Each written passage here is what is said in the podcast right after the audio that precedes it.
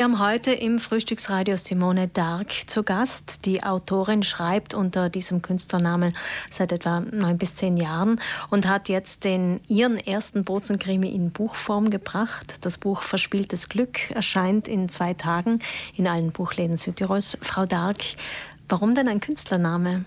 Ja, äh, erstmal einen wunderschönen guten Morgen allen Hörerinnen und Hörern. Vielen Dank für die Einladung. Warum ein Künstlername? Ich frage, warum nicht?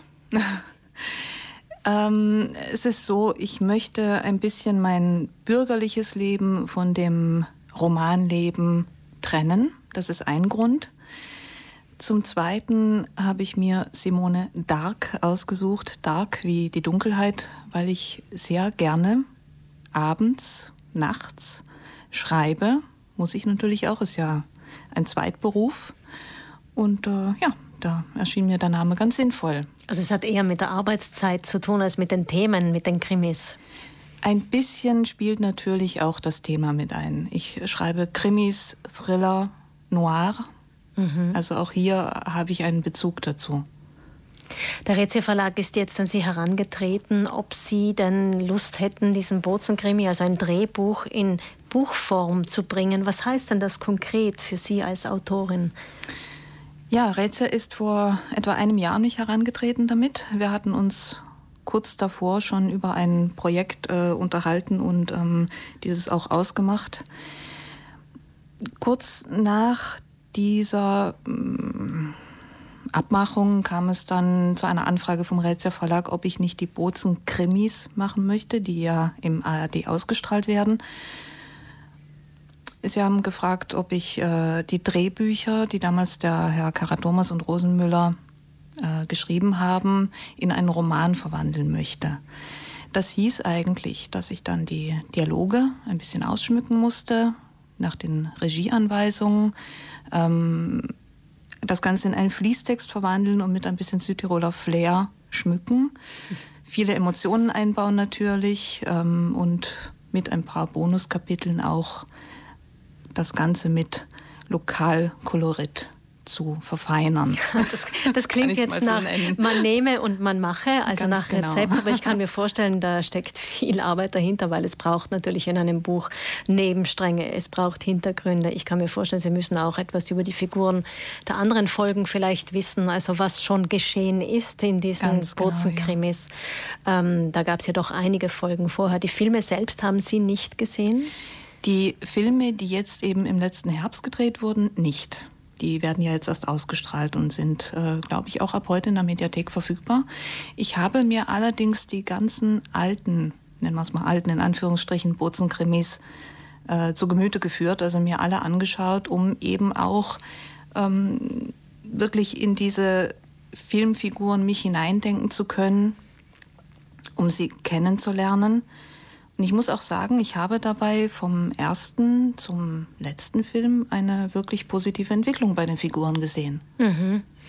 Ja, der Bozenkrimi ist, muss man ja sagen, in Südtirol teilweise nicht so beliebt wie bei den deutschen Zuschauer und Zuschauerinnen. Da sind die Einschaltquoten ja sehr groß. Bei uns hat man vielleicht oft das Gefühl, dass es doch eine eher oberflächliche oder ungenaue Darstellung der Südtiroler Realität ist. Vielleicht sind wir auch einfach etwas empfindlich, wer weiß.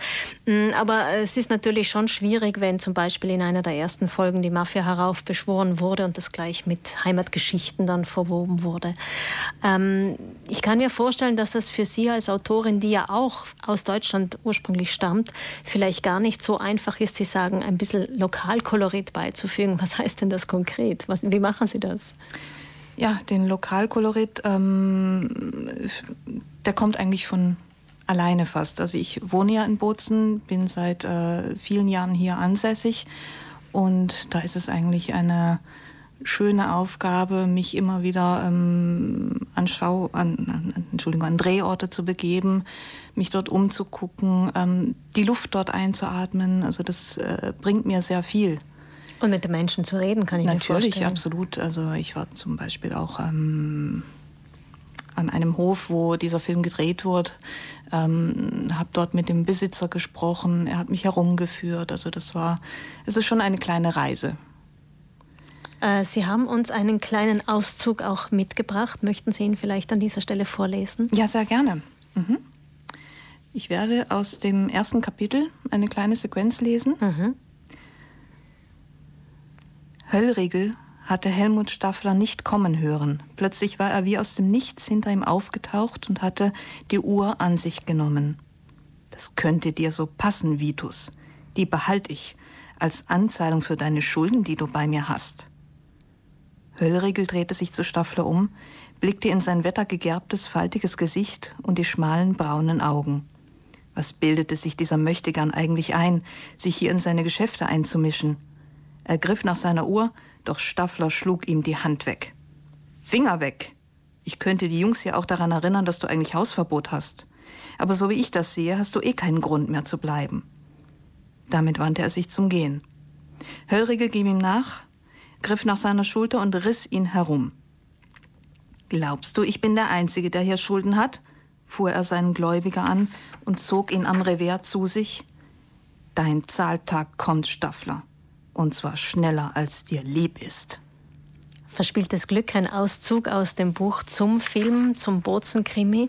Ein anderes Projekt, Frau Dark, ist eine Krimireihe, die ab Mai erscheinen wird im Rezia Verlag. Die Taten der Opfer spielt auch in Südtirol. Worum geht es dabei? In die Taten der Opfer, ja, ähm, ich darf noch nicht allzu viel verraten natürlich, Eine ganz aber einen ganz, ganz kleinen ja. Vorgeschmack gebe ich gerne. Ähm, es ist das Pilotbuch zur Reihe um Kommissar Manja Bosco. Es geht um eine mittelalteraffine Autorin, die äh, sehr vernarrt in unseren Oswald von Wolkenstein ist und in ihrer schulischen Laufbahn, die sie in Kloster Neustift bei Brixen äh, erlebt hat, sehr viele Probleme deswegen hatte mit ihren Mitschülern. Also ein wahres Mobbing-Opfer.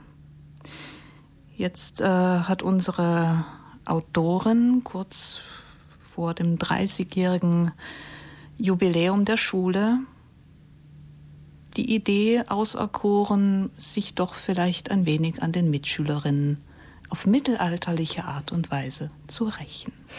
Ab Mai also eine Krimireihe aus der Feder von Simone Dark, Die Taten der Opfer. Ab übermorgen kommt der Bozen-Krimi als Buch zu uns in die Läden. Verspieltes Glück, ebenfalls aus der Feder von Simone Dark, ab 3. März in den Buchhandlungen.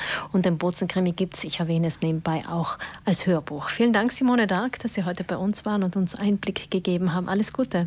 Vielen, vielen Dank. Wenn ich darf, einen kleinen Gruß an den Rätsel Verlag. Gerne.